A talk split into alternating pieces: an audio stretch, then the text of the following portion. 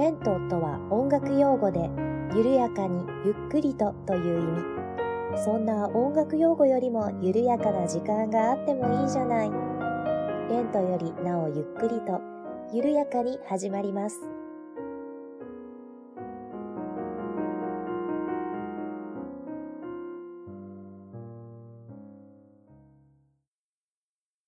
こんにちは、八部九夫です。レントよりなおゆっくりと第37回目の配信です。どうぞよろしくお願いいたします。え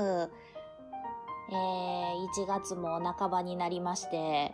早いですね。2020年始まってもうそろそろ3週間経とうかというところになりましたが、皆様いかがお過ごしでしょうか？えー、うちの職場ではですね、なんかずっと風邪ひいている方がいらっしゃいまして、えー、みんな映らないようにということで、何でしたっけ？クレベリンを、えー、一人一つデスクの上に配られました。はい。なんですが、今のところですね、その一人だけなんですね、体調崩されてるのが。で、私はと言いますと、今年結構元気でして、あのー、毎年、まあ、インフルエンザかかったことは今までないんですけれども、なんかちょっとこう、鼻風邪ひいたりだとか、喉の調子が悪くなったりみたいなことが、まあまあ、冬になったら1回ぐらいはあったんですけれども、今年今のところ全然ないんですね。はい、すこぶる元気に過ごしております。はい。なので、うん、ちょっとこの調子でね、春まで突っ走りたいなと思っております。一応、まあ、気をつけて対策していることといえば、乳酸菌を、あの、こまめに取る。こまめに取るって言ったらおかしいな。あの、意識して取るようにはしています。朝ヨーグルトを食べたり、えー、あとヤクルトを飲んだり、あとは発酵食品ですね。結構取るようにしています。といってもですね、私結構納豆が苦手なので、納豆以外のもので発酵食品取ろうと努力はしています。まあ、お味噌とか、醤油とか、あとキムチとか、そんな感じですかね。はい。というわけで、まあまあ、ね、特別なことはさほどしていないんですけれども、ちょっとこのまま体調崩さずに、えー、冬を乗り越えられたらいいなと思っております。皆様も元気に冬をお過ごしください。結構ね、ツイッター見てたらインフルエンザかかったっていうあの方がちらほらいらっしゃいましたので、はい、インフルエンザかかってしまわれた方はお大事になさってください。はい、ということで、えー、今回はですね、ありがたいことに、えー、お便り頂戴しておりますので、こちらご紹介をさせていただきたいと思います。ピースケさんからいただきました。こんにちは、ピースケと申します。レントよりなおゆっくりとのポッドキャストのタイトルに惹かれて聞き始めました。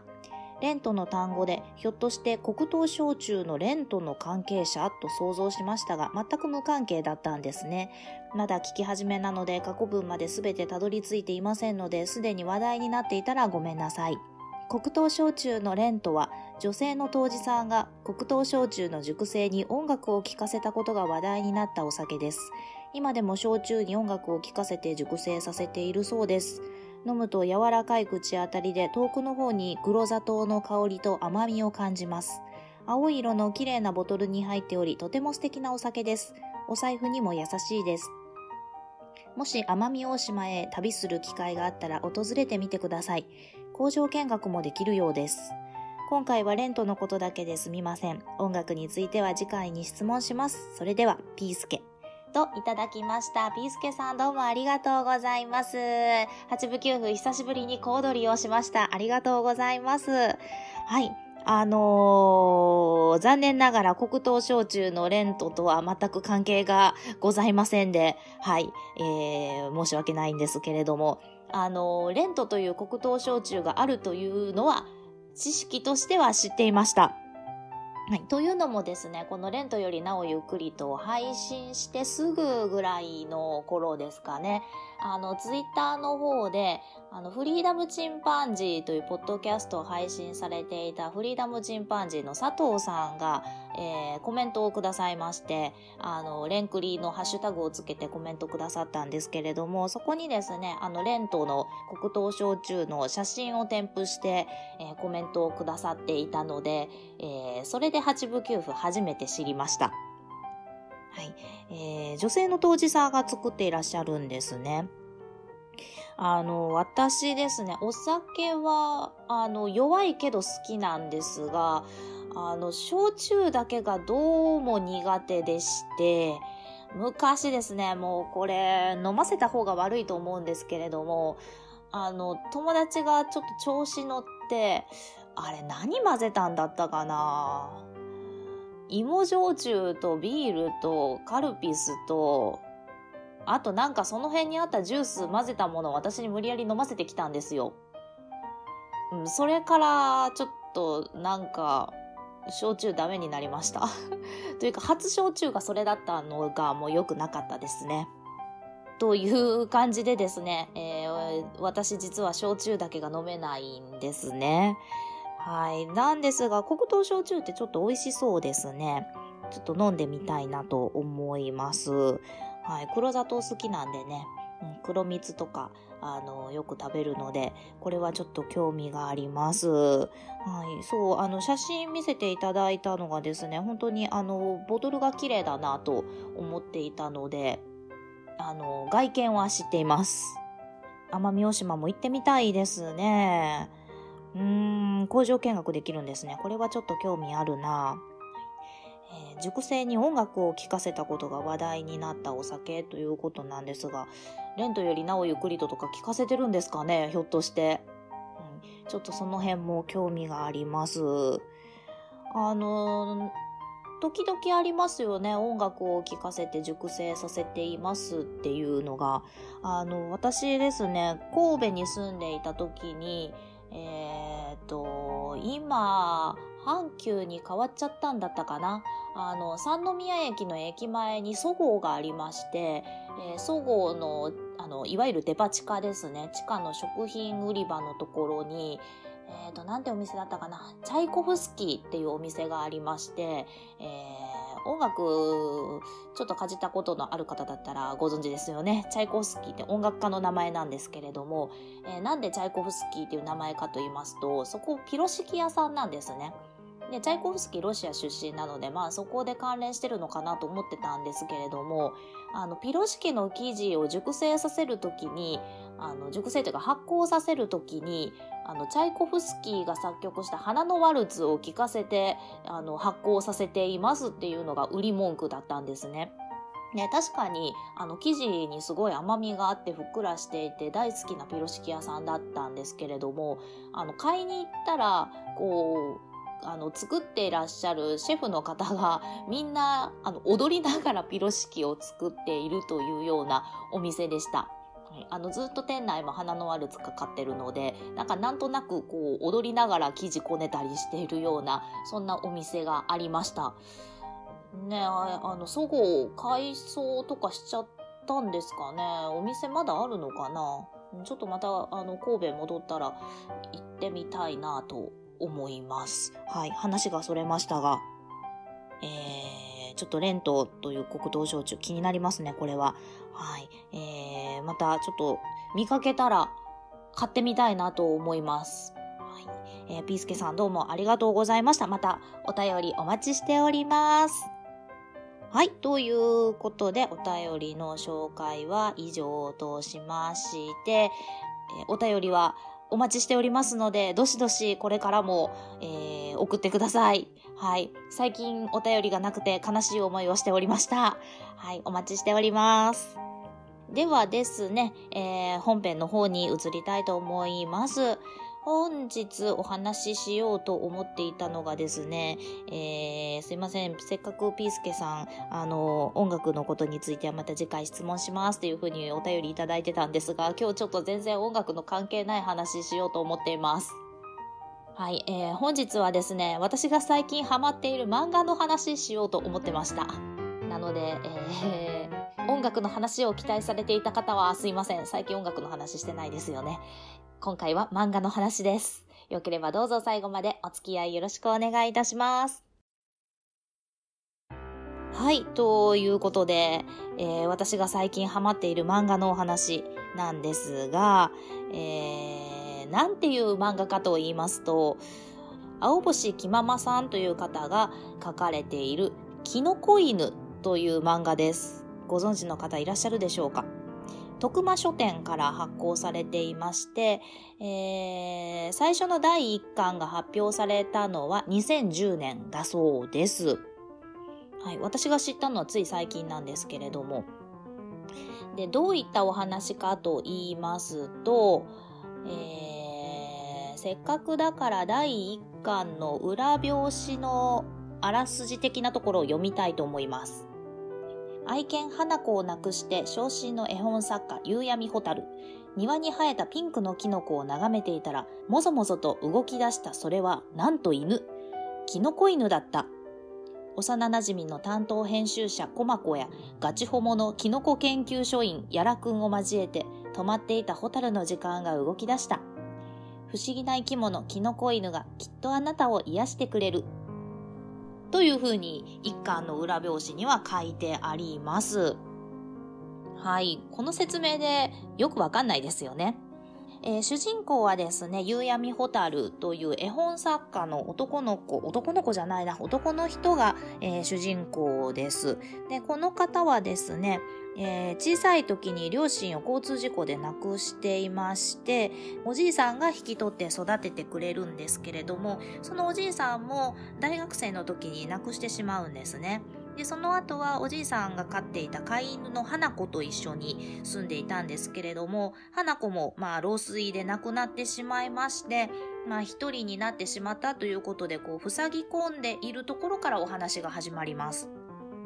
で、まあ、絵本作家ということで、え、ー、と、もキャリアが10年ぐらいあるっていう設定だったと思うんですね。で、えー、担当の編集者が幼なじみのコマコちゃんっていう女の子なんですけれども、まあ、このコマコちゃんがいろいろ家にやってきて世話を焼いてくれたりするんですね。まあそんな中で、まあホタルはずっとこう塞ぎ込んだまま毎日をぼーっと過ごしていて、コマコちゃんがなんとかこう日常を取り戻させようといろいろ仕事を持ってきたりとかしているんですね。えそんなある日、庭に真っピンクのキノコが生えていることに気がつくんですね。で、すごい色だなということで、こう、ホタルが眺めていたら、そのキノコがもぞもぞもぞもぞ動き出しまして、なんと犬になったんですね。あの、片耳がキノコになっているというようなデザインなんですけれども、えー、犬になりまして、えー、その犬にやたらホタルは懐かれてしまうんですね。で一緒に生活を始めてこの犬にホタルはキノコ犬という名前をつけてでこのキノコ犬をモデルにした絵本を書いてみたりということで、えー、日常が動き出すというようなお話です。そして、まあ、この担当編集者の幼馴染のコマコちゃんの知り合いに、えー、キノコ研究所員のやらくんという男の子がいるということで、このやらくんをこう家にやってくるんですけれども、このやらくんガチホモでして、えー、ホタルのことが大好きなんですね。で、まあちょっと、あの、お茶目な感じにストーカーまがいなことをしたり、というようなドタバタな日常も始まるというような、えー、ストーリーになっております。で、その他にもですね、あれ何巻からだったかな ?4 巻とかかな？えっ、ー、と、キノコ犬の兄弟 も出てきたり、なそのキノコ犬の兄弟を飼っている、えー、つばきちゃんとその娘のあんずちゃんというような登場人物も出てきたりというような、えー、お話になっています。で、私これ何がおすすめかと言いますと、まず、登場人物に悪い人が一人もいないんです。みんな優しいんですね。いい人なんです。まあ確かにやらくんみたいにちょっとこうストーカーまがいなことをするようなキャラクターはいるんですけれども、そのストーカーまがいな行動もなんか可愛い。憎めない。あの、なんでしょうね。全然そんな 悪いこともしてないですし、こうほっこりするような行動ばかりというような感じなんですね。それからこの何と言ってもキノコ犬めちゃめちゃ可愛いんです。で結局キノコ犬はですねまあキノコと犬のハーフ？みたいな感じの風貌をしているんですがまあとにかくめちゃくちゃ可愛いんです。まあハーフといってもですね、まあ、フォルムは犬で耳だけキノコみたいなそんな感じなんですが、えー、でも結構知能が高くっておそらく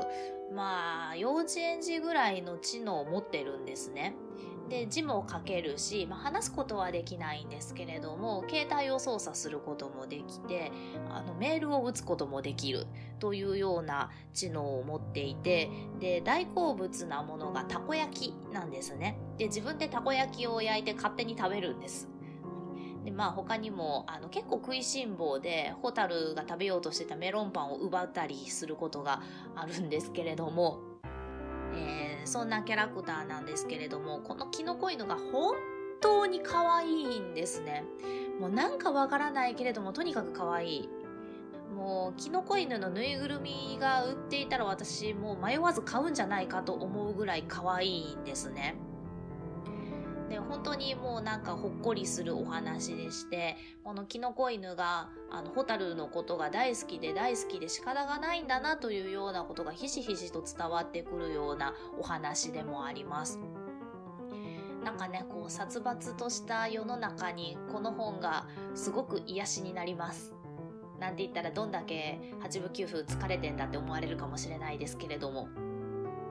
いやでも本当にねこのキノコ犬の漫画の表紙を見ただけでちょっとホッとするような感じです。本当ね仕事から帰ってきてこうリビングのテーブルの上にこうキノコ犬の漫画出しっぱなしにしてあったらあーっていう風になります。本当にマジで。というようなお話でして、えー、まだ連載は続いていまして今確か11巻ぐらいまで出てるのかな。確か作者のこの青星木ママさんが、なんだだかな、産休かなんかで一時、あの、連載を中止していまして、その時にちょっとお話が途切れていたらしいんですが、あの、再開されていて、今現在は確か11巻ぐらいまで出ているはずです。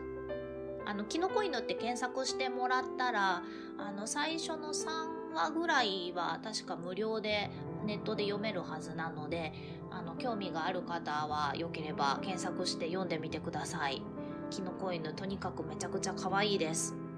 癒しを求めている方にはおすすめなお話です。ということで、えー、本日は八部九符のおすすめの漫画のお話をさせていただきました。はい。次回ぐらいはそろそろ音楽の話もしたいかな。思っております。では本日はこの辺で終わりにしたいと思います。お聴きいただきましてありがとうございました。